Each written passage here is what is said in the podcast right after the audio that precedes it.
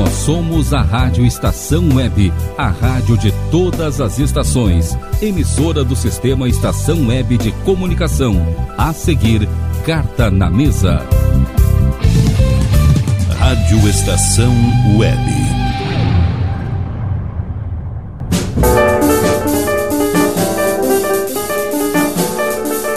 Carta na Mesa.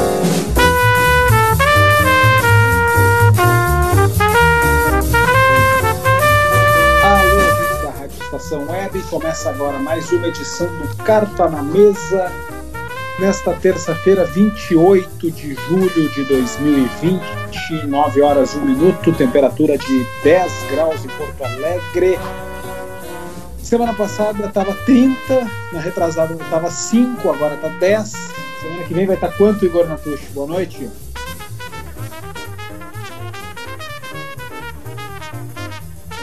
Boa noite, queridos. Desculpa a demora aí, deu uma falhada no áudio, mas já corrigimos. Olha, meu querido amigo Vicente, colegas da Rádio Estação Web, tá, nós estamos vivendo né, um processo de pasteurização aqui em Porto Alegre, na região do Rio Grande do Sul. A gente, a gente passa do frio para o calor. Ontem estava eu em mangas de camisa fazendo meu home office à tarde e hoje estou aqui tremendo de frio, nesse frio de Porto Alegre. Ontem tivemos ainda o, a, a atração essa de efeitos especiais, né, Vicente? Porque ontem tivemos um, uns trovões aqui, uma, uma tempestade com trovões em Porto Alegre. Que teve um durante a madrugada que eu acordei com a sensação de alguém, que alguém tinha jogado um coquetel molotov na minha casa, porque foi um estouro gigantesco. Acordei apavorado, os cachorros correndo para tudo quanto é lado e era apenas um trovão. Ou seja, além de resistir às loucuras da, trazidas pelo novo coronavírus, aqui em Porto Alegre, pelo menos, a gente tem que também resistir às loucuras do tempo que está cada vez mais imprevisível. Hudson Nogueira, boa noite. Boa noite, Vicente, queridos amigos do Carta, nossos prezados ouvintes, mestre Rogério. É sempre um prazer enorme estar na companhia de vocês no dia mais aguardado da semana, ao menos para mim, que é poder participar desses 60 minutos de amizade, de alegria, né? em tempos tão difíceis, já há praticamente quatro meses e uma semana, tendo vocês no, nesse convívio à distância. Lourenço Fonseca, boa noite. Boa noite, amigo. Alegria estar com, com vocês de novo. E, e, mais uma semana que nós estamos juntos. Ah, enfim, é uma semana que aqui no Rio Grande do Sul o futebol voltou. Essa é a, a notícia que se, que se tenta passar. Né? Muita coisa acontece, mas na verdade a situação segue basicamente a mesma que nós temos enfrentado e, e estamos aqui nessa semana mais uma vez juntos. Marcos Bernaula, boa noite.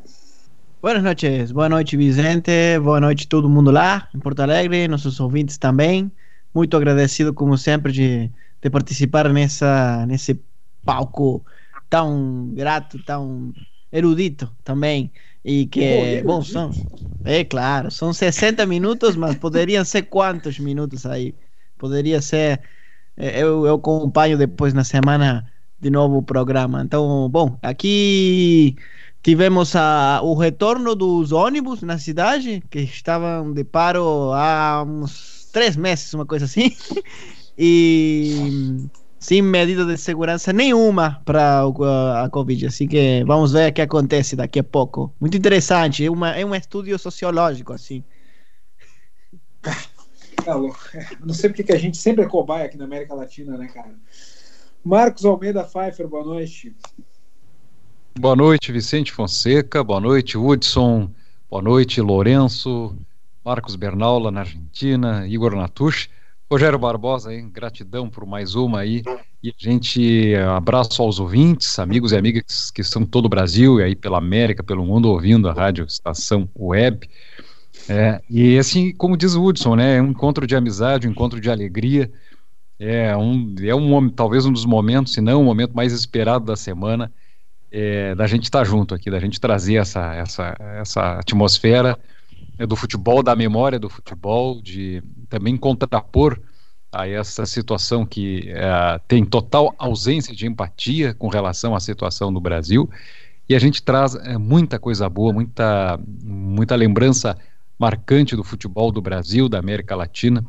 E para que seja é, essa noite de futebol, esporte, de jornalismo e de poesia, porque tudo isso é vida. É verdade, senhores, é verdade. Uh, que bom estarmos juntos hoje, né, nessa, nesse dia, na verdade, em todas as últimas terças-feiras, mas especialmente hoje, né? Que bom que o programa uh, é hoje, porque o dia do jornalismo esportivo brasileiro amanheceu muito triste hoje com o falecimento do Rodrigo Rodrigues, né, que é um apresentador Isso, é. do Sport TV, foi da ESPN, de outras emissoras também, um cara aparentemente não conheço pessoalmente, mas assim, todos os relatos falam de uma pessoa maravilhosa e um cara, um profissional extremamente competente, passava uma alegria sem ser imbecil, como muita gente no jornalismo esportivo atualmente é, né, naquela coisa de imbecilizar o telespectador. Não, um cara extremamente inteligente, alto astral, né, transformava uh, os programas assim, de uma maneira muito interessante. E mais uma, né? Mais uma das 90 mil vítimas que a Covid-19 fez no país. Já estão espalhando fake news dizendo que não foi Covid. Eu não sei porque as pessoas se prestam a isso, né? A pagar uh, notícias falsas para dizer que o cara não morreu de Covid é, um, é, uma coisa assim que realmente foge da minha alçada entender isso. Uh, e que bom que nós estamos juntos num momento como esse, né, em todos esses momentos que a gente passou nos últimos meses, mas hoje especialmente foi uma notícia que eu tenho certeza que vocês também, mas eu fiquei muito abatido quando soube disso, sabe? E, porque é aquela coisa do vírus chegando perto e, e, começando a levar pessoas que, embora eu não conhecesse o cara, tava todos os dias na minha casa, né, fazendo companhia pra gente nesse período Sim, também. Isso dá uma... Poucos dias atrás, vendo o cara no Sport TV trabalhando, e a gente amanhece com uma notícia dessas, assim, que realmente é, é, é muito. nos entristece muito, né? Eu acho que uma das coisas mais tristes né, nessa notícia absolutamente deprimente para quem gosta de jornalismo esportivo no Brasil né, é que o Rodrigo Rodrigues ele era um cara que ele tinha uma imagem de boa praça, sabe? Eu acho que era uma coisa tão uh, que ela arejava o ambiente do jornalismo esportivo brasileiro, um cara que não era que não era afeito àquele tipo de manifestação ácida, cínica, no qual é preciso sempre ser negativo sobre tudo e que acaba transformando o futebol numa coisa pesada, numa coisa chata, mas também não era, como colocou o Vicente, um idiota, não era um abobado, não era uma pessoa que tratava o seu, seu espectador como uma criança fazendo brincadeiras imbecis. Ele era um cara que era genuinamente bem-humorado, que era genuinamente agradável de assistir, era uma grande companhia e vai fazer uma falta muito grande também por isso, pelo, por trazer um pouco dessa leveza que o futebol vai perdendo, e aí fica muito triste quando a gente pensa em pessoas como ele que ajudavam o futebol a ser leve e que parte dessa maneira tão triste, tão lamentável. A gente deixa um abraço fraterno a todos que amaram essa pessoa tão bacana que era o Rodrigo. E uma coisa importante, né, Igor, que tu citou aí, ele é um cara que ele, ele, ele tratava o jornalismo esportivo e o esporte, o futebol, enfim, forma que o Tá na Mesa trata, né? Que é a forma de tratar de uma forma descontraída, uh, de uma forma bem humorada, mas procurando respeitar a inteligência do, de quem Isso nos escuta e, e, e, sem fazer piadas grosseiras ou piadas desnecessárias, enfim. Uh, eu acho que acho que pela memória dele, em homenagem a ele, a gente, porque eu tenho certeza que, que, que nos, uh, a continuidade que ele quer para todo o jornalismo esportivo brasileiro justamente é que a gente faz. Então eu proponho que a gente se esforce hoje faça um programa como a gente sempre faz aqui, claro, sempre fazendo essa devida uh, uh, essa devida citação ao falecimento dele, mas procurar fazer o que a gente sempre faz aqui, que é muito do que ele pensava e pregava e, e executava na prática também. Né? Acho que vai ser a, a melhor homenagem que a gente pode fazer a ele é, enfim, falar sobre, sobre é, essa, essa situação lamentável ocorrida hoje de manhã, mas também poder tocar o barco da maneira que a gente sempre toca diante das possibilidades que nos aparecem, né? Vicente?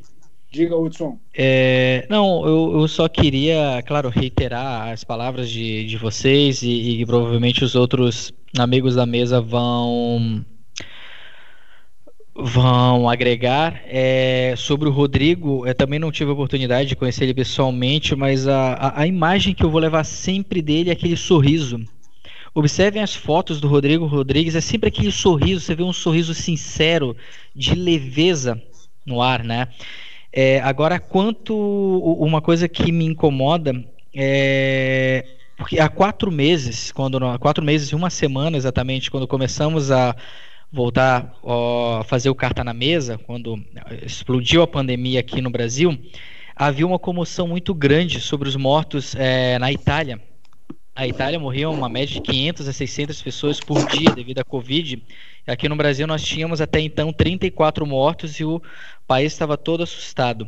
Quero dizer que é, como é que pode em quatro meses e uma semana é, os seres humanos conseguirem exprimir é, toda a sua canalice, toda a sua sordidez, a sua torpeza, a sua calhordice, vilania, para negar negar o fato, dizer que o cara ah, não morreu de Covid, estão relativizando tudo no Brasil se morre de Covid. Pera, que mundo essas pessoas vivem, velho? É sério mesmo, essas mesmas pessoas choravam pelos mortos na Itália e negam a morte dos seus compatriotas devido a, a, a, um vírus maldito que, que parou o mundo. O que, que passa na cabeça das pessoas é, é quando elas se olham no espelho para fazer a barba, para arrumar o cabelo? Onde está a decência? Onde é que está a honestidade das pessoas? Era só isso que eu queria perguntar. A, a resposta está na música do Chico Buarque, O Que Será, escrita em 1900, na década de 70 meu amigo Hudson Nogueira. Impressionante que tu trouxeste aí da mais absoluta fidelidade, né? Da, bom, é, só, só sentir, só ter um mínimo, né, de discernimento, né, Hudson, de, de, de olhar para, para o outro e para o coletivo.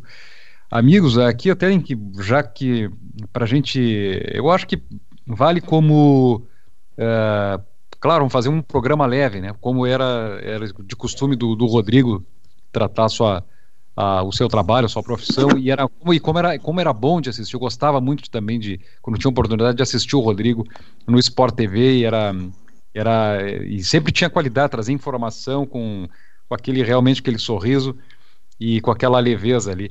Eu tô com uma revista Caros Amigos, de 2006, e, e é uma revista que, de brilhante jornalismo, é, não é uma revista tendenciosa, ela tem, uh, tinha uma, uma claro, uma, uma, uma linha, um alinhamento mais à esquerda, mas também trazia opiniões de setores de, de centro-direita, de direita, enfim, não, né, e se via até críticas aqui uh, na época ao, ao, ao, governo Lula.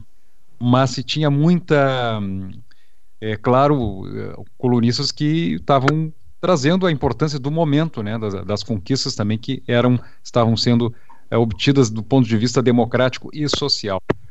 E tem uma, um, uma coluna aqui chamada César Cardoso, escritor, Queima Geral do Planeta. Eu não vou ler a coluna toda, mas ele, ele já antecipa o que viria a ser esses tempos que nós estamos vivendo. Isso que me, hoje eu peguei depois para ler esse a, a, a Carlos Amigos e aí ele fala: tsunamis, terremotos, furacões, assim vão ser nossos fins de semana do futuro. Isso quando fizer tempo bom. Uma corrente de cientistas acredita que em 50 anos o mundo estará completamente desertificado. São os otimistas. Os pessimistas acham que vai faltar até areia para os desertos. Que maravilha! Um mundo sem automóveis, sem engarrafamentos, sem conta de luz e sem luz.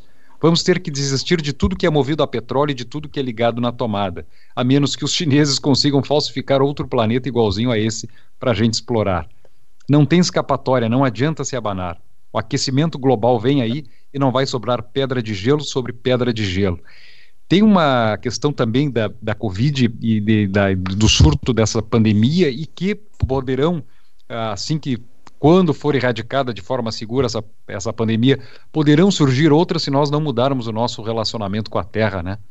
com, as, com o meio ambiente e porque é, esses vírus eles se, eles se proliferam devido ao desmatamento, devido, devido a, a, a total agressão ao extermínio da biodiversidade de, um, de uma região, de um local, e acaba ficando somente os vírus. Então a gente está tá vivenciando tudo que está escrito aqui, que foi em 2006.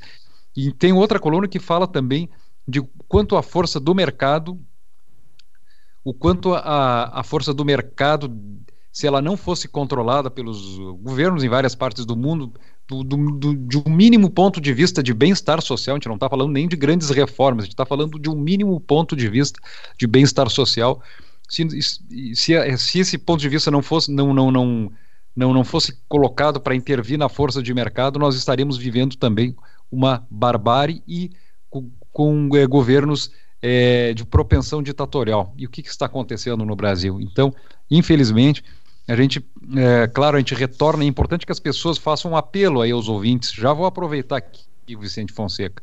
Vou aproveitar aqui, Rogério Barbosa, Hudson, queridos amigos, Bernaula, Igor, Lourenço Fonseca. Nossos ouvintes, por favor, peguem as, se tem revistas ou jornais que às vezes a gente gosta, gosta de guardar alguma reportagem, enfim, algum momento especial, peguem essas revistas e esses jornais de 15 anos atrás, de 10 anos atrás já está valendo, de 10 a 15 anos atrás, vocês vão entender muito o que está acontecendo no Brasil. E é muito importante que a gente registre e que a gente releia essa memória para poder entender e para poder passar para os nossos vizinhos, para os nossos amigos, quem sabe ali que a gente possa é, dar um, um retorno para o convívio mais é, social, mais democrata e com mais empatia, com mais paz nesse país. Desculpe, amigos, expandir um pouquinho, mas tinha que trazer essa, essa questão aí. Para o tá Rodrigo beleza, Rodrigues também. Tá beleza. Eu queria. É, o Lourenço é um cara que assiste muito. Assiste, tenho certeza que continua assistindo muito resenha, né? Que é um programa que tem muito a cara do Rodrigo. Uh, Tu, o que, que, tu considera, Lourenço, do Resenha? É um, programa que o Rodrigo ajudou a formatar, só para a gente fechar esse assunto, né? Uh, é um programa muito interessante que o, que o, o Rodrigo Rodrigues ajudou muito a formatar e trazer essa cara mais interessante para o jornalismo esportivo, né? Olha, na verdade, não sei se eu sei mais desse assunto do que, do que vocês na mesa. Eu assisto o programa, assisti o programa desde a época do Rodrigo. Acho que o Rodrigo foi que, que, que era o, quem formatou o programa. Pelo menos para mim, ele era a cara do programa, né, na sua primeira formatação, junto com o Sorin. E uma, uma característica que eu acho que ele tinha bem interessante, além de todas que vocês já destacaram, né? E vocês são todos jornalistas, eu acho que eu sou o único do programa que não é jornalista, é que ele tinha, parece que, uma facilidade de transitar tanto com o, o jogador que estava no estúdio, quanto com os, os, demais jornalistas, né? Ele conseguia ter o, porque a gente sabe que essa relação nem sempre é uma relação fácil, né? O, quando o jogador entra num estúdio uh, para virar comentarista, para enfim ter um espaço na mídia, a gente sabe que essa relação nem sempre é fácil, não só por questão de, de inimizade, mas às vezes até por questão de, de estilo, de proximidade, de linguagem. E o Rodrigo parece que naturalmente conseguia Uh, falar de igual para igual com o jogador, ao mesmo tempo que com os colegas ele também tinha um enorme respeito, um enorme carinho. E o resenha acho que é um formato que, que me parece bastante específico e bastante inovador e tem sido até reprisado em outros, em outros canais, no próprio Sport TV recentemente com, eu acho que é, vestiário, é Boleiragem, eu acho, o programa, que também é um, um cenário de, de, de vestiário de futebol com Roger Flores. Então, assim, é, concordo com, com, com, vocês que é uma, uma perda enorme, uma pessoa que estava no auge da carreira, né? Eu acho que, um, que fez uma, esse movimento importante. A gente sabe que sair da, da ESPN e ir para o Sport TV, ele foi trazido para o Sport TV justamente pelo sucesso que ele tinha na ESPN. Então, é um, também por esse aspecto, é uma, uma, uma perda para o jornalismo esportivo para a gente, né, para todo mundo que gosta de futebol. Muito bem, senhores. Eu acho que já, já tocamos bastante no assunto do Rodrigo. Acho que é uma, enfim, perda terrível, né? Para mais uma perda para a gripezinha aí. E a coisa cada vez mais complicada no país. Enfim, não estamos em perspectiva alguma de baixar uh, o número de mortes, não, não, não, existe nada que indique isso. Mas o cartão na mesa tem que continuar e, e, e, evocando essa memória aí desse grande personagem que nos deixou hoje, vamos seguir com a nossa com a nossa positividade de sempre aí, com a nossa alegria que a gente sempre traz para os ouvintes e para nós mesmos, né? Toda terça-feira. Uh, vou começar falando de uma coisa boa, então. Uh, hoje faz 37 anos que o Grêmio conquistou sua primeira Libertadores, né, que é o primeiro título internacional do futebol do sul do país. Né? E, e eu acho que Libertadores, recentemente vi aí alguns sites fazendo enquetes qual que é melhor Libertadores ou Champions League. E a Libertadores ganhava por 55 a 45, que eu acho uma blasfêmia terrível. Né? A Libertadores tinha que estar com 95% pelo menos. uh, pelo menos. E... Se não fosse a Comembol, essa pergunta nem existiria, convenhamos, né? É verdade, é verdade. Mas, enfim, né, as gerações uh, mais novas, talvez uh, influenciadas muito por essa questão mercadológica, valorizam muito a, a Liga dos Campeões, enfim. Mas, enfim, não estamos aqui para julgar ninguém, uh, só abrindo o período de brincadeiras que a gente sempre faz.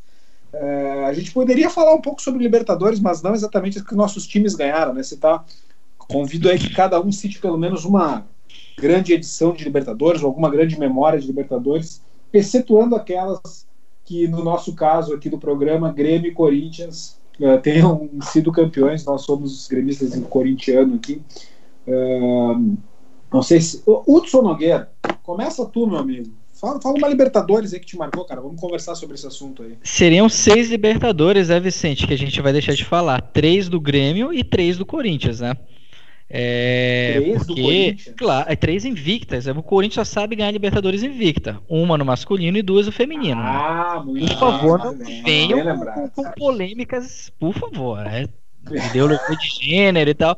A gente não pode lutar contra os fatos. Somos jornalistas. Não, se tu quiser, não, se tu quiser citar uma das três Libertadores que o Grêmio ganhou, para mim vai ser uma honra muito grande, até porque numa delas o Grêmio eliminou o Palmeiras, né? Então, é, é, uma, o... é, que tá, é que, poxa, vocês me deixam uma situação complicada. Mas antes de falarmos da Libertadores, gente, eu tava aguardando esse momento do programa, algo não querendo desmerecer uh, o, o, espírito desbravador do Grêmio, né, o primeiro clube sul do país a, a, ganhar a Libertadores. Mas tem algo, uma data muito importante que eu queria quebrar o protocolo. Vocês sabem que eu sou o quebrador de bola oficial aqui no meio de campo, né? Por favor. Uma espécie de Zé com, com Bernardo e Ezequiel, assim. Né? É, um pouco de Dinho também. Bueno, é, hoje é uma data também muito especial para um dos maiores, um gigante do futebol mundial, um dos maiores clubes de bairro do mundo, Ferro Carril Oeste, no bairro de Cabachito, em Buenos Aires. Hoje é aniversário do Ferro, vai estar cumprindo 116 anos e eu quero aproveitar essa oportunidade para mandar um saludo é, enorme a duas pessoas, ao Ricardo Mó e a Florência Mó. O, o, Ricardo é o pai da Florência, são dois amigos queridos que fiz e tenho, guardo hoje, até hoje no coração, que vivem no bairro de Cavagito, bairro, um dos bairros mais tradicionais desse continente, de todas as Américas, convenhamos, é o Marcos Bernaola pode me, me confirmar isso, por mais que ele tenha uma bronca dos portenhos, mas é, é, o bairro Cavagito é histórico e Ferro Carril Oeste, que foi bicampeão argentino, formou um dos grandes esquadrões do futebol argentino da década de 80. É, então, eu quero agradecer muito e mandar um grande abraço nesse momento difícil né, de, de pandemia para os meus amigos Ricardo e Florência. É, o Ricardo, que há dois anos, é, em novembro de 2018, me levou ao estádio Arquiteto Ricardo Echeverri, que está em reforma quando, no dia quando terminar a reforma, será o maior estádio da Argentina, que está da América do Sul. É, então, mas, mas segue em reforma, deixa lá. Ferro Carril do Oeste também, que é tra muito tradicional no basquete. É claro, um clube sim. de bairro que, que representa é, essa questão. O Marcos pode falar depois o que, o que representa os clubes de bairro pro, pro no imaginário cultural do argentino. É muito interessante. Oi. O, só para ilustrar aí, que tem tudo a ver com a Libertadores de 83, que o Ferro Carril Oeste foi um dos representantes argentinos daquela edição, junto com o Estudiantes da La Plata, que viria a cruzar com o Grêmio na semifinal. Para você ver, aliás, o Ferro, ele ter nessa época, ele tinha um uniforme maravilhoso da, uh, feito pela Topper. Uma pena que era da cor verde, né? Uma cor na qual não nutra muito. Mas é, mas é a cor, cara, é a cor do clube. É, bueno, mas eu, eu, uso a camisa laranja do ferro, né? Aquela camisa laranja que é, que é reserva, me faz lembrar a Holanda, campeã, tricampeã semiótica da, da, da Copa do Mundo, enfim.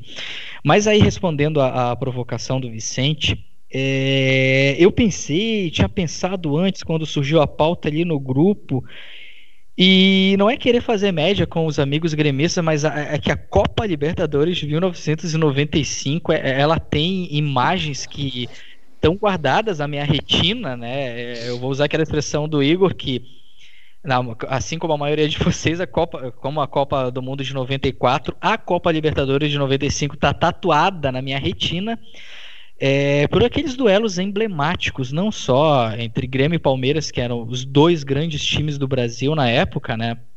É, representavam uma força tremenda e mas desde a fase de grupos quando enfrentaram os adversários equatorianos com jogos no meio da tarde com aquele fuso horário de duas horas ainda do, do Equador os confrontos antológicos né pela se eu não me engano quartas de final é, da competição e a, os próprios jogos da final.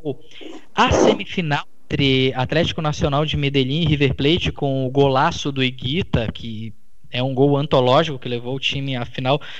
Então eu, eu vou esperar para falar um pouco mais, para lembrar, porque ah, para mim a, a Libertadores mais marcante, sim, de fato, é a de 1995 com duelos mais antológicos, pelo que eu lembro. Óbvio que teve grandes times, como o São Paulo, que para mim foi o time da década, né? um dos maiores times que eu vi jogar, bicampeão da, da América, do mundo, de tudo que existia. É...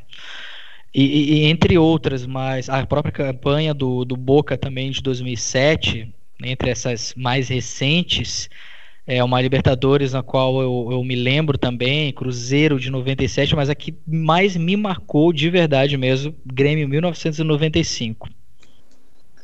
Eu acho que todas as competições esportivas do ano de 1995 estão tatuadas nas nossas pálpebras, porque nós tivemos aquele ano uma Copa América absolutamente histórica lá no Uruguai, com aquela final Brasil-Uruguai. Tivemos a Copa do Brasil com o Grêmio e Corinthians decidindo, também foi uma competição uh, extremamente disputada, interessante, né? Acho que o ano de 95 é um ano que, se bobear, até hoje não acabou, né, cara? Uma coisa maravilhosa. Essa da tatuada era minha pálpebra, do lado de interno, obviamente. Exatamente.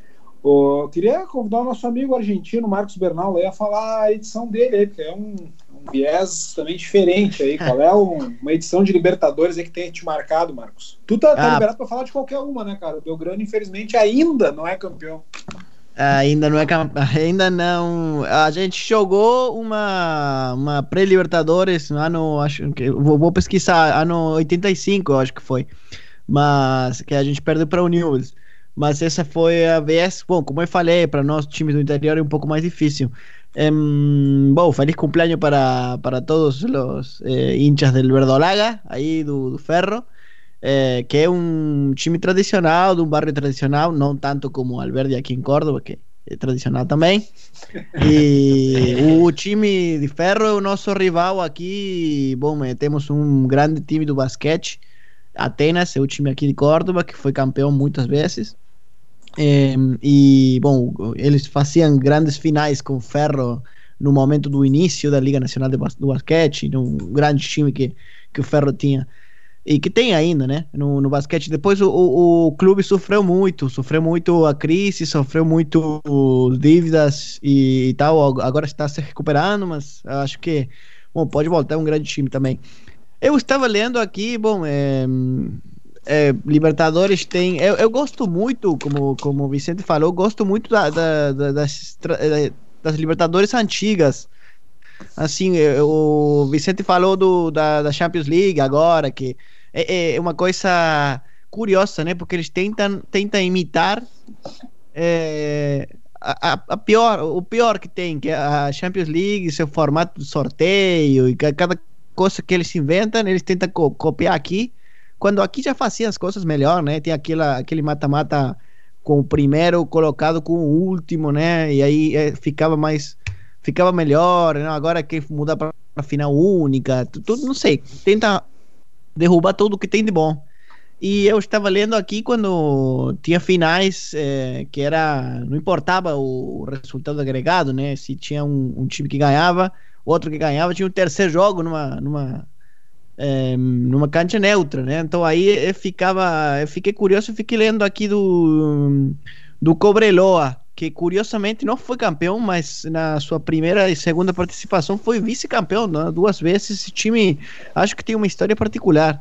E é isso aí que eu, eu, eu gosto daquelas histórias, né? Dessa Copa Libertadores que acho que deve ter sido muito mais difícil que hoje em dia. É, eu, eu não sei se é, mais difícil ou não, assim, porque é uma coisa meio difícil de medir, né?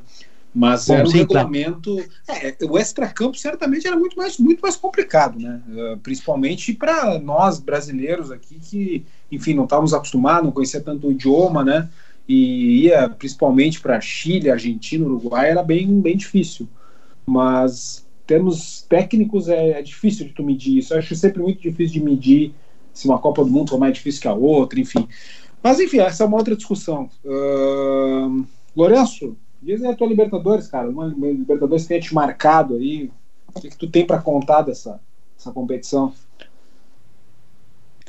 Pois é, é, eu acho que uma Libertadores, e isso é uma coisa meio. Realmente é muito subjetivo e é muito. né, do momento, momento de vida também de cada um, de quanto a gente se dedica ao futebol, de quanto a gente se importa. Tem épocas que a gente está mais vinculado, outra época a gente está menos vinculado. Uma Libertadores que talvez não marque muito para quase ninguém aqui no Brasil, talvez, mas que me marcou, né? Eu vou excluir essas do Grêmio, que, que o Grêmio participou e o Grêmio ganhou a Libertadores de 2003, né? A, a, final entre Santos e Boca foi uma final que me impressionou bastante, principalmente porque o Santos, uh, aquele Santos de 2002, 2003, que é o Santos que, que surge Robinho, Diego, mas não só eles, né? Tem o Elano, tem o Léo, tem o Renato, tem o zagueiro Alex, o goleiro Fábio Costa. É um time realmente assim muito especial que tinha ganhado o brasileiro de uma forma no ano anterior, né, em 2002, de uma forma tão categórica, então assim, uh, realmente que dava esperança, esperança não, mas que dava era um time muito impactante de ver jogar. E, e daí o Santos foi passando de fase naquela Libertadores, por vezes sobrando, por vezes uh, também no, no, na sorte, na, no detalhe, na raça. E a gente e foi enfrentar o Boca na final, né? E o Boca é um time também que dispensa comentários, né? uh, um clube mítico. Então essa final foi uma final assim que ficou muito com uma cara de Brasil e Argentina. E, e, foi uma final que com duas escolas assim bem diferentes, cada um parecia que estava botando realmente o que tinha de melhor no momento, né? O Brasil botando aquele Santos e, o, e a Argentina colocando o Boca. E eu achei que o sabia que o Boca ia ser um grande adversário para o Santos, mas a, maneira que o Boca conquistou, sobretudo no jogo da volta aqui em São Paulo, foi realmente impressionante. Né? A gente via o Carlos Teves uh, surgindo tão bem, né? O, o Delgado, que era o companheiro dele de ataque, Esqueloto, era um time muito, muito forte. Uh, e foi uma final que me marcou bastante. O, Grêmio, naquela Libertadores, chegou a disputar, foi um, foi um ano meio complicado. Aliás, para quem não lembra, o ano 2013 do Grêmio durou mais ou menos 35 meses aquele ano, né? Porque o Grêmio passou por tudo que, que pode acontecer num ano e no, e no fim começou com um time muito esperançoso, mas era um elenco complicado e quase caiu, né? Aquele ano foi muito demorado. Mas essa final me marcou bastante na Libertadores. O Grêmio foi eliminado pelo Deportivo Dependente Medellín, né? Em, Isso, no Atanásio Girardot, nas quartas, quartas de final, final, com Basílio Maravilha, né? Entrando no decorrer do jogo. É, o, o Desculpa, amigos, não, não, não era a minha intenção, não, né?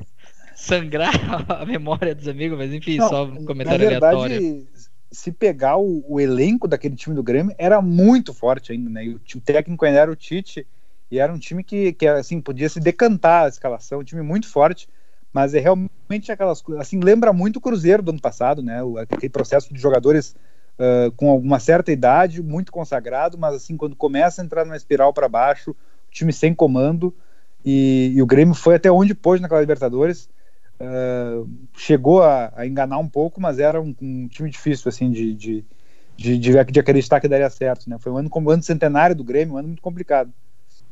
Era, era um ano que tinha tudo para dar certo, mas era uma, enfim, era uma troca de gestão, um clube em problemas financeiros graves, né? Mas se tu pegar a escalação realmente, né? tinha Rodrigo Fabre, Gilberto, Christian, que era um grande centroavante na época, né? Anderson, Anderson Lima, Danley. Danley, Tinga, Polga, né? Tinga. Era, era um time realmente muito forte. Uh, e acabou quase levou para os pênaltis contra o Independiente, mas assim, nos dois jogos jogou pior e chegou realmente onde deu naquela, naquele ano. Uh, Igor Natush, tu é um cara de muitas Libertadores, muitas memórias. Eu tenho certeza que tu vai trazer uma contribuição maravilhosa para o debate. Hum, muito bem, vou tentar, queridos amigos.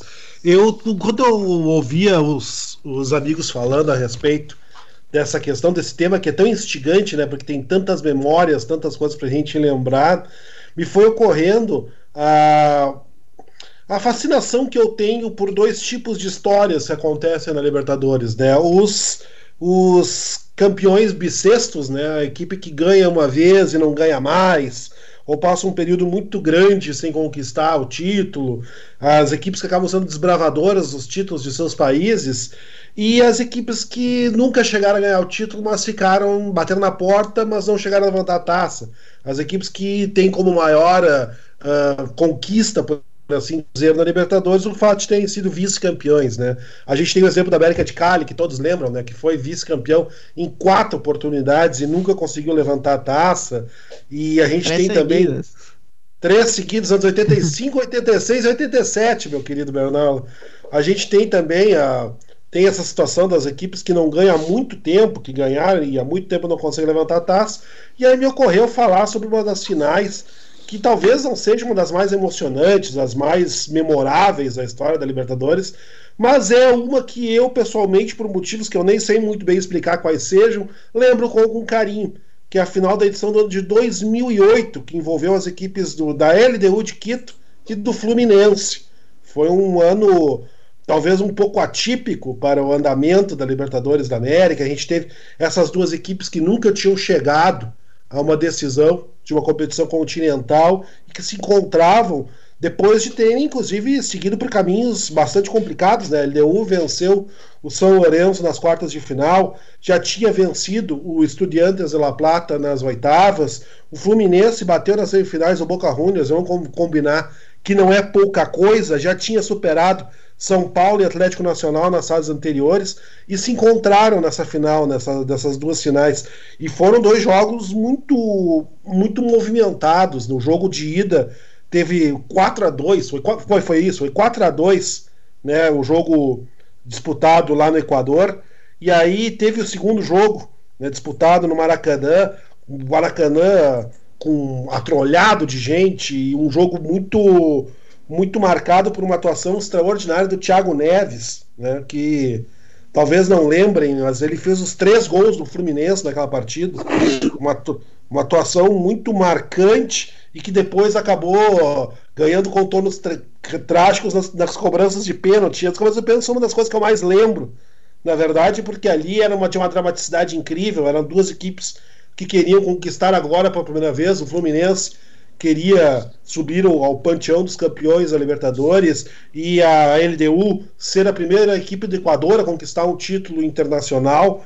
E aí nos pênaltis brilhou a estrela do grande goleiro José Francisco Cevallos, que fez uma catimba inesquecível naquelas cobranças, fez uma, uma fiasqueira absolutamente extraordinária e conseguiu mexer completamente com os nervos dos jogadores do Fluminense, que cometeram erros até certo ponto ridículos nas cobranças, muito abalados pelo fato daquela criatura bizarra fazer aquele monte de maninho, aquele monte de coisa absurda na hora das cobranças. E essa é uma cena que eu lembro muito, porque no momento em que todo mundo era novo, né, em que todo mundo ali tinha a sua primeira oportunidade de brilhar, foi a, a manha do Cevadios, foi a, a, a, nem digo a experiência, mas foi a matreirice do Cevadios que deu ao LDU um dos principais títulos da história do Equador, um título que até hoje marca muito a lembrança de muita gente. Aí me ocorreu mencionar, achei que os colegas escolheriam outros, outras decisões, aí eu quis citar esse sensacional final da Copa Libertadores da América no ano de 2008. Sabe, Igor, que se essa final tivesse sido disputada por Penharol e River Plate, ou por Boca Juniors e São Paulo, coisas desse nível, assim, em termos de repercussão internacional, certamente seria lembrado como a maior final da história da Libertadores. Porque para mim, assim, ó, É verdade. foram dois jogos espetaculares e eu Verdade. vou dizer o seguinte, eu não, não ia citar essa especificamente, mas assim, ah, sem dúvida para mim foi a final mais marcante de Libertadores que eu já vi, tirando, claro, as que o meu time venceu e disputou, mas foram dois jogos impressionantes. E vale lembrar que no ano seguinte eles disputaram a final da Sul-Americana com dois jogos também muito marcantes, porque ele deu Muito ganho de bem 5 a lembrado. 1 em Quito e o Fluminense quase reverteu no Rio de Janeiro, fez 3 a 0 e perdeu o título. E por todo o cenário, né? Todo o cenário, o primeiro jogo, a LDU fez a- uma goleada, tudo indicava que eh, seria necessário fazer uma virada espetacular no Rio de Janeiro para conquistar. Quase, né? Ficou numa situação mais dramática, porque a LDU saiu ganhando o jogo, e aí o Fluminense, Thiago Neves, uma atuação fantástica, buscou, fez três gols, levou para os pênaltis. Foi realmente uma sequência de dois jogos de final muito marcante que eu pessoalmente nunca esqueci, marcou muito para mim a disputa desses dois jogos. E é uma pena por causa do Fluminense que tenha sido o, o teto, né? Nunca mais conseguiu chegar para disputar uma, uma decisão de título dessa magnitude. E tinha Igor? toda a cara de título o Fluminense aquele ano, né? Já tinha tirado o São Paulo e o Boca com uma, de uma maneira assim muito forte, assim, de bom, esse time vai ser campeão, né? E não deu. Fala, Hudson.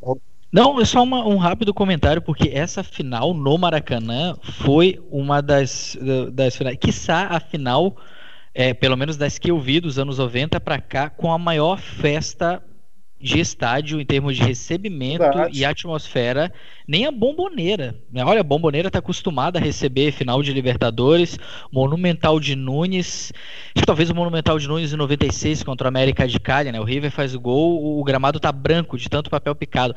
Mas desses últimos, não sei, talvez 20 anos, nunca vi uma festa tão é, colossal como a torcida do Fluminense fez naquele dia no Maracanã.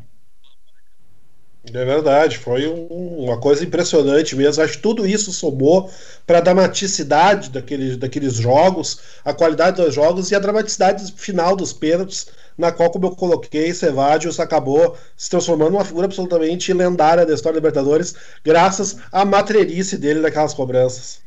Ah, e a Libertadores é um torneio tão espetacular que ela consegue fazer o Cevajos não ser o goleiro mais legal que já ganhou, porque tem o Enal, o goleiro em 2004, o goleiro da. É verdade, Legal, né? é verdade. Porque assim, porque assim perto do, do Enal, o Cevajos era um, era um senhor conservador, né? Ele era quase um, quase um pároco, né? Um carola. E o Enal, sim, era, era, era realmente assim, era Libertadores em, em estágio bruto mesmo.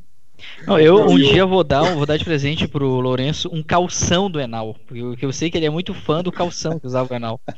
Algo parecido com uma cueca boxer. Não, O- o, calção o- do Enal, ele faz aquele, aquele uniforme macacão, aquele de vôlei feminino, parecer uma roupa, uma roupa confortável.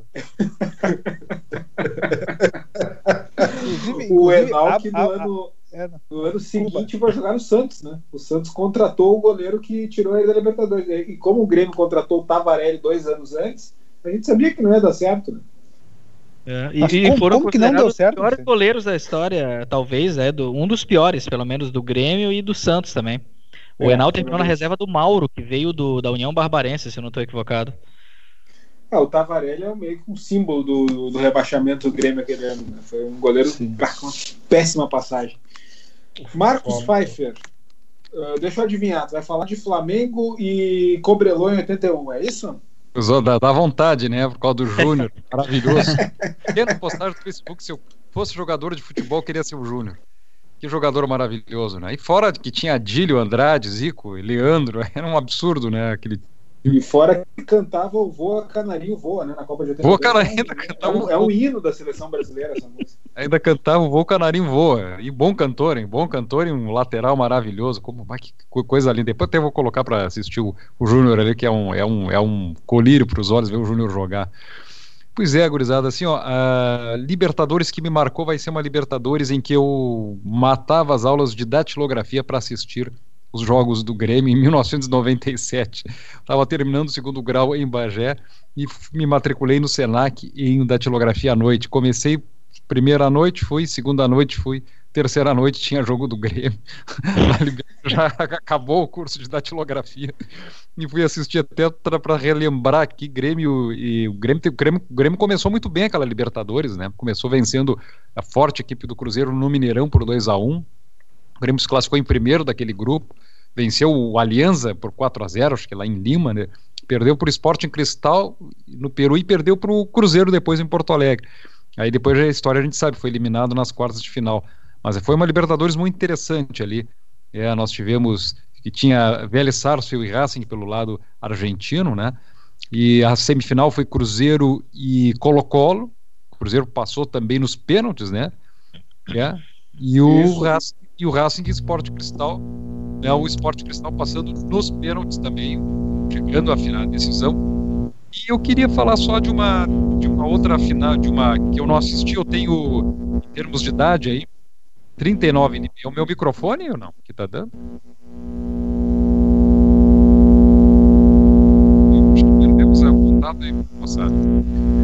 Não, tá baixinha a tua voz, Marcos. Eu acho que tá talvez baixa. seja alguma.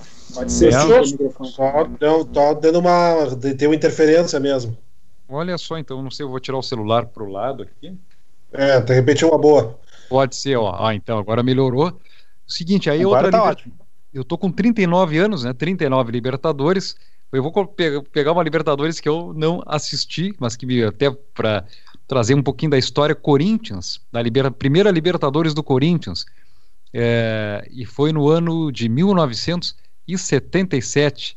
Né, se classifica o Corinthians vice-campeão brasileiro de 76, internacional campeão, e jogaram num grupo em que tinha o Nacional, ele Nacional do Equador e o Deportivo Cuenca e o Corinthians não se classificou, passava um, Internacional passou, depois jogou a semifinal Internacional Cruzeiro, que era o, o atual campeão, e também a, a equipe da Portuguesa da Venezuela, pessoal, Portuguesa da Venezuela, que nome maravilhoso, né? E, e, o Corinthians na sua primeira Libertadores, portanto, e na primeira fase teve dois jogos, empatou com o Internacional em São Paulo e perdeu em Porto Alegre por 1 a 0 curiosidades do Corinthians, daquele Corinthians que veio quebrar um jejum de títulos, né? Foi em 77 ou 78, Hudson? 77, Marquinhos. Aí na época, como, como, o Brasil vivia um período conturbado, ditadura militar, então o Corinthians não compactuava né, com aquele cenário. Então, quando é, possibilitou-se a ideia de abertura política, o Corinthians, opa, tá na hora de voltarmos à cena, né? Olha, são só coincidências, é? Eu penso que são só coincidências. Exatamente. O Corinthians veio, depois veio com a, com a democracia corintiana, tudo, né? É, é, são, são coisas, né? né? O hino da anistia, né? O caía à tarde feito um viaduto e um bêbado trajando luto. Me lembrou, Carlito, tudo, tudo nessa época, né? O pessoal, o Betinho é, voltando, o Brizola voltando. Primeira Libertadores do Boca, né? Que depois seria campeão do mundo também. Isso, bem lembrado. O Boca ganhou do Cruzeiro, que era o atual campeão na época. Né? A Cruzeiro Internacional, 1976, pela madrugada. É, 5x4 histórico, né? Que sim, esse é um grande momento, né, gente? Esse é um grande momento da Libertadores. 77. Esse Cruzeiro Internacional aí. Eu tava vendo. Aí te, teve, teve terceiro jogo, né? Teve, teve um terceiro jogo na final. Teve, teve. O Boca ganhou nos pênaltis. O Boca ganhou nos pênaltis do, do Cruzeiro. E o Cruzeiro também teve terceiro jogo no ano anterior, quando ganhou do River Plate, né? Ele Sim. ganhou o primeiro jogo 4x1, o segundo é. perdeu e o terceiro ganhou 3x2. É engraçado que quase todo seria no, no centenário de Montevideo, que pelo menos te, teve jogos, né? teve, teve finais. Não, e, e, se não era no Centenário de Montevideo, era no Nacional de Santiago, lá no Chile também. Recebeu muitos jogos desses em Campo Neto. Acho que até a própria final que o Cruzeiro ganhou do River, se não me engano, foi lá, em 76. Não sei exatamente qual é o critério que a Comebol usava, acho que decidia é, na não, hora, né? Não pode ser nem argentino brasileiro, que acho que a maioria das finais era, então aí tem que pegar o, o que que dava. Exatamente. Tinham que jogar em Potosí, com 4 mil metros de altitude, né? Aí ah, seria é. uma batalha é interessante. é para os fortes. Uh, senhores, eu bom, acho que dá. Uh, na minha vez de falar, eu acho da Libertadores, né? Na verdade, eu sou, eu sou como vocês, um apaixonado por essa competição, né? Eu acho a Libertadores assim, o, por mais que a Comebol tente uh, transformar ela na Champions League dos Trópicos, eu continuo achando a competição de esportiva e futebolística mais espetacular e interessante que existe. Uh, não vou citar uh, as que o Grêmio ganhou por motivos que a gente já, já colocou aqui, que acho que faria um relato muito de, de enfim, de ódio ao seu próprio clube. Uh, eu acho que a Libertadores que, sem dúvida, que mais me marcou fora essas foi a de 2007, mas também por motivos muito ligados à campanha que o Grêmio fez. Acho que por vários motivos assim que, que, que, que ocorreram naquele ano aqui no Rio Grande do Sul, o fato de ser a primeira Libertadores em que os dois clubes jogaram, né, o Grêmio e o Internacional disputaram juntos, uh, foi uma era um clima para quem vivia naquela época de uma rivalidade transpirava mais do que a umidade do Guaíba, uma coisa absurda assim que se tinha, o, o clima que se tinha, né? Uh, de torcer, no dia seguinte tinha que secar o rival no jogo e tal. E, claro, o modo como o Grêmio foi construindo a campanha também, eliminando ali sempre no fio da navalha os adversários do São Paulo, o Defensor, depois o Santos, até chegar à final com o Boca, que aí foi incontestável, né? não tinha como bater de frente mesmo com aquele time. Mas aquela Libertadores, acho que para todas as pessoas que iam nos jogos no Estádio Olímpico, eh, era uma, era uma atmosfera que talvez a gente nunca mais vá ver. Né? Eu acho que a sensação que eu tenho é essa. Acho que o Lourenço, o Igor, o Marcos, enfim, os outros gremistas aí que foram a jogos naquele ano, acho que muitos devem dizer mais ou menos a mesma coisa. Né? Uh, mas tirando essa Libertadores, também não quero ficar uh, me alongando muito em relação a essa, porque eu acho que a minha experiência seria muito clubística também Uh, eu acho que uma, uma Libertadores que. As Libertadores que me marcaram muito, aí são confrontos que me marcaram muito. E eu vou pedir um milhão de desculpas. Não, eu já sabia que viria a agressão. Eu já sabia. É, não, não, fogo amigo. Eu vou de 1999, Vicente. É, o Hudson citou 95, não, tu citou 95, né? E eu tô aqui fazendo. Não vou citar 99 só, vou citar 99 e 2000. aí, não, não, aí é execução sumária, Vicente, por favor. Não, porque foram quatro jogos entre Corinthians e Palmeiras. Uh... Na verdade, assim, o final dos anos 90 e toda a década de 90 ela é marcada por rivalidades intraestaduais no futebol brasileiro que ficaram para sempre na, na, memória dos torcedores. Né? Tu citou muito bem o Palmeiras, jogaram 14 vezes em dois anos, ali em 95 e 96, e fizeram quatro, cinco mata-matas diferentes naquele período. A gente teve também no final dos anos 90 Palmeiras e Cruzeiro jogando questão de sete, oito vezes em dois meses, ali no final de 99, se não me engano. E tem esse, eh, esse Palmeiras e Corinthians, que é uma rivalidade estadual, mas com confrontos nacionais e internacionais, que era uma coisa impressionante. Eu acho que não tô, não tô falando isso, evidentemente, para provocar ou agredir o Hudson, uh, mas eram os dois maiores times do país uh, na época, especialmente em 99, em 2000, o Palmeiras já não era tão forte quanto 99, na minha modesta opinião, mas chegou até a final. Né? E aqueles quatro jogos entre Corinthians e Palmeiras, naquelas duas Libertadores, são memórias uh, que eu tenho da minha já adolescência, assim, que são, são incríveis, assim, e, e a, a, defesa que o Marcos faz na cobrança do Marcelinho. E aqueles dois jogos de, no, de 2000, especialmente, embora eu considerasse os times de 99 melhores, e em 2000 acho que o Corinthians era bem melhor que o Palmeiras, pegando nome por nome, eu tenho assim essa opinião assim. Mas a rivalidade acho que emparelha um pouco as coisas, né, Hudson? E, e os jogos ali de, de 2000 foram mais emocionantes ainda do que os de 99. Eu não sei exatamente qual é a impressão. Claro, deve ter uma impressão péssima desses jogos, mas assim, uh, olhando com 20 anos, 20 anos para trás, foram jogos uh, impressionantes, né, Hudson e colegas? Não, de fato. Obviamente que eu não citaria jamais essas duas edições da Libertadores, né? mas porque tem um motivo, tem um motivo histórico que eu já vou trazer, fazer a contextualização para vocês. Né? Mas é 99, na, Corinthians e Palmeiras jogaram na primeira fase. O primeiro jogo foi no Morumbi num sábado à tarde. Vocês imaginam o que é o Grêmio teve a oportunidade de jogar contra o River, se eu não me engano, em 2002. Me corrija, Vicente, se eu estiver errado foi pela Libertadores ou, ou a. Em 2001, Sul, com a Mercosul, foi num Mercosul. sábado à tarde. Um sábado à tarde, então foi pela Mercosul, exato. Como é delicioso jogar um jogo de Copa Libertadores, uma competição sul-americana no sábado à tarde, que se você tem, consegue se organizar direitinho, quem sabe pode visitar a Argentina, o Chile, o Uruguai, num sábado. Mas, Hudson, o Grêmio então... foi eliminado pelo Vasco, uma lembrança ruim que eu tenho de Libertadores em 98, no sábado, no sábado da tarde, às vésperas da Copa da França.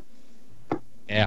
É, e aí, bom, aquele time do Vasco era complicado, mas sim, de fato, então o Corinthians e o Palmeiras fizeram jogos eletrizantes, eletrizantes. O Palmeiras era muito forte em 99, mas era muito forte e o o Felipão, o Palmeiras foi campeão da, da Mercosul em 98. O Felipão falou no primeiro jogo, eu nunca me esqueço da entrevista dele, não, o Palmeiras vai usar a Copa Liberta, a Copa Com, é, Mercosul de 98 como laboratório para Libertadores de 99. A fórmula deu certo, né? Para um conhecedor de, competições sul-americanas como era o Luiz Felipe Scolari. E aqueles dois jogos eletrizantes, o Corinthians perde o primeiro por 2 a 0 com o Palmeiras jogando muito, e o Corinthians deu a volta por cima no segundo jogo, jogando muito. E dois ídolos da torcida perderam pênaltis, Vampeta e Dinei. E no ano seguinte, para mim, foi a maior derrota da história do Corinthians em campo, né? É a derrota mais dolorosa que eu vi e dificilmente o Corinthians vai ter, nem o Campeonato Paulista de 74, quando digamos que a torcida limou o Rivelino, né? Um dos maiores ídolos da nossa história, devido a muita pilha da imprensa, mas no, essa derrota acabou destruindo o Corinthians pelos seis meses seguintes no, no, no ano e fomos vingados pelo Boca Juniors, né? Mas é como eu disse para vocês, há uma contextualização histórica. o Corinthians não ganhou aquelas duas Libertadores de 99 e 2000 eram anos difíceis no Brasil, né? É, governo neoliberal, aquela coisa, o Brasil ali. Percebam, gente, que o Corinthians veio a ganhar a sua Libertadores em épocas de prosperidade no país. Para mim é apenas coincidência. Então, é, é um tem um, tem um, um, amigo nosso, integrante antigo do Carta na Mesa, o Felipe Prestes, né, que hoje está seguindo uma carreira de sucesso na música aí ele colorado, coloradaço, extremamente bem-humorado, um cara que tinha, tinha, também a cara do programa. Ele, em 2016, uh, eh, quando o Grêmio estava prestes a ganhar a Copa do Brasil, ele soltou uma frase que eu, até hoje eu acho assim das coisas mais geniais que eu vi. Ele disse assim: essa, essa passagem com a volta do neoliberalismo ao Brasil e a volta dos títulos do Grêmio só pode ser um presságio da Bíblia do Apocalipse. ah, meu Deus. Meu Deus. Eu lembro, tese, eu lembro dessa tese.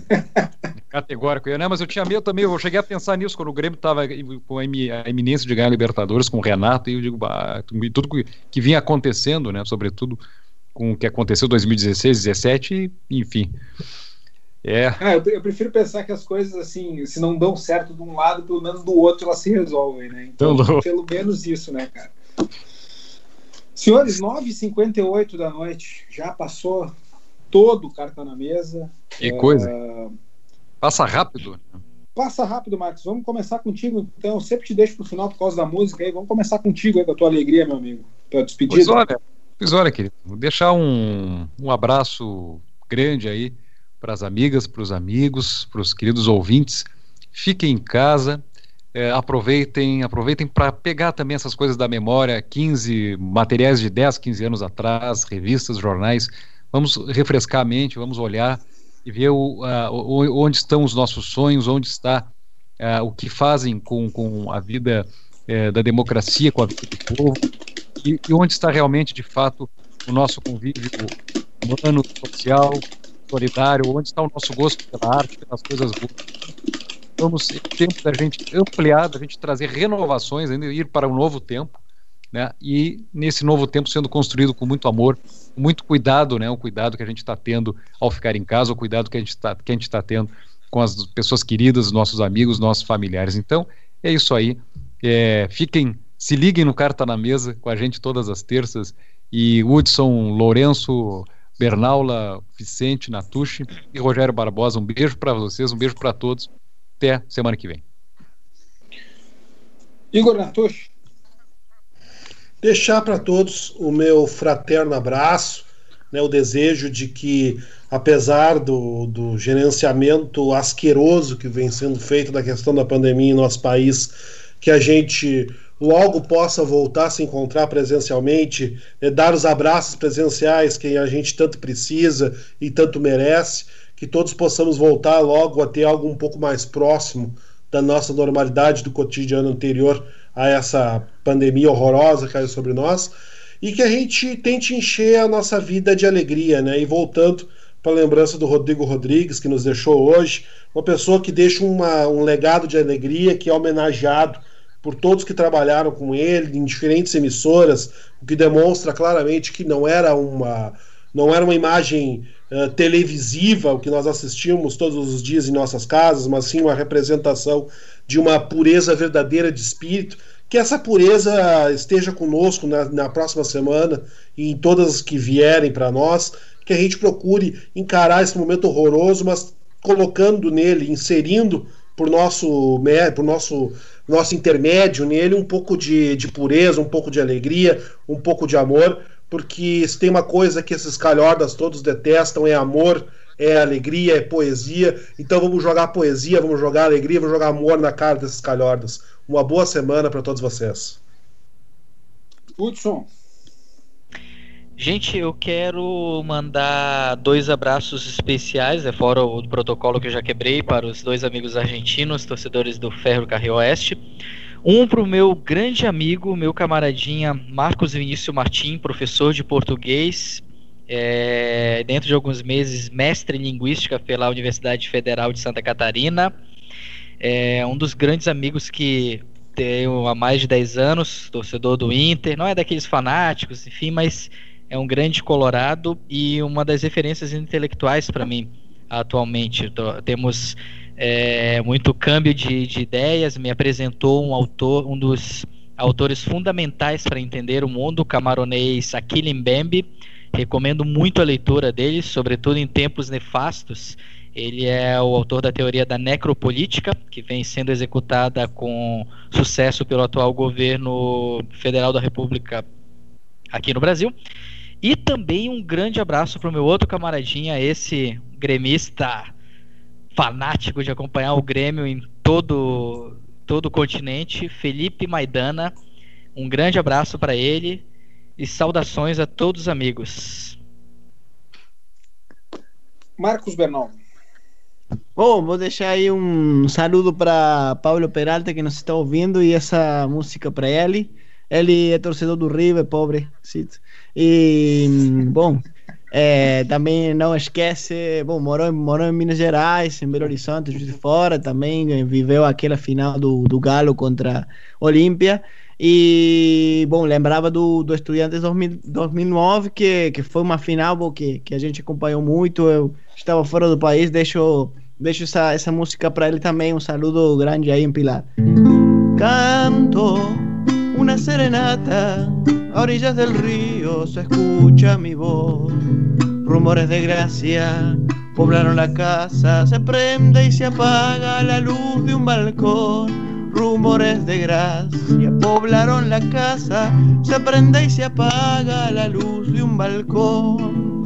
Cuando miro la barranca, la quinta Santana, mi calle Chubú, suenan las guitarras una serenata. Me acuerdo de Córdoba que me dio la luz. Suenan las guitarras, una serenata. Me acuerdo de Córdoba que me dio la luz. Lunita de Alberdi que escondes tu cara con tu guardapolvo de fino doctor. Y una noche alegre con mi serenata se prende y se apaga la luz de un balcón. Una noche alegre con mi serenata se prende y se apaga la luz de um balcão. Boa noite a todos. Oh, que maravilha, cara. Não Sensacional. tem idioma mais lindo que o espanhol mesmo, né, O que dizer, né? Depois de um toque desse, hein? Felicitações, amigo. Boa sorte pro Lourenço. Lourenço Lourenço tenta terminar aí, cara. Não, eu, eu queria primeiramente fazer uma nota de, uma nota de repúdio, de ter que depois. eu, eu quero que no, que no meu contrato esteja escrito que eu não falo depois do, do, do qualquer um dos dois marcos. Sorteio da UEFA. Alguma, algum elemento que depois eu fico completamente desmoralizado perante a audiência. dirigido!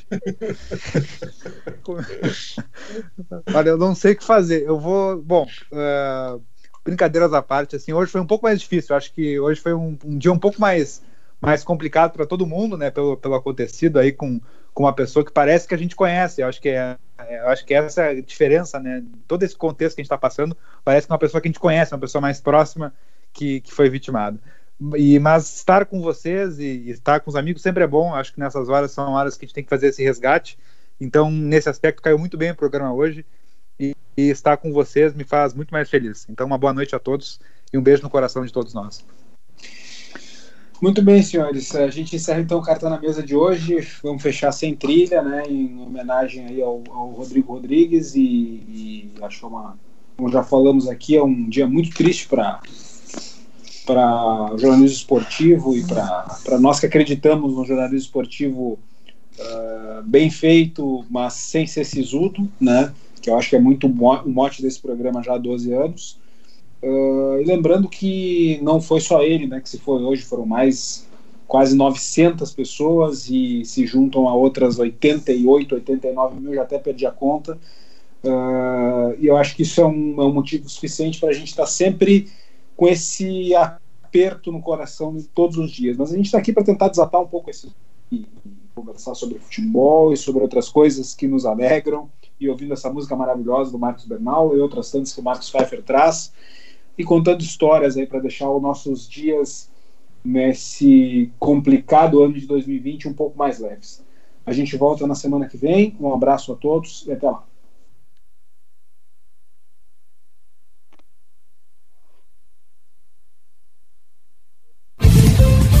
Rádio Estação Web. De manhã e de tarde, o pão sempre quentinho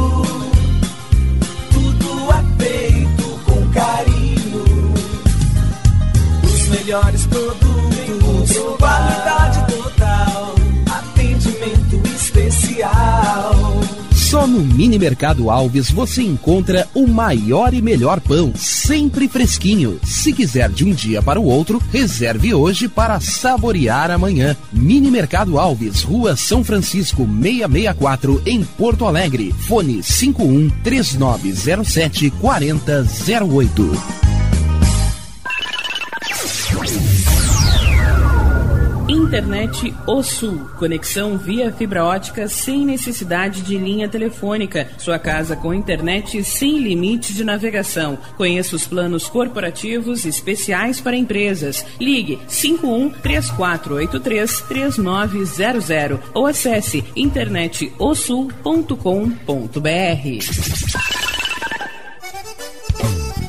O Clube Chimarrão de Estância Velha conta com a melhor estrutura de lazer e entretenimento para você e sua família. Venha conhecer o centro de treinamento com academia de musculação, taekwondo, zumba, judô kids, muay thai, krav maga, boxe e tai chi chuan, além de escolinhas de futebol de campo e futsal masculino e feminino. Avenida Brasil 2621 em Estância Velha. Fone 51 999 14 7063. Clube Chimarrão. Inovação e compromisso com você.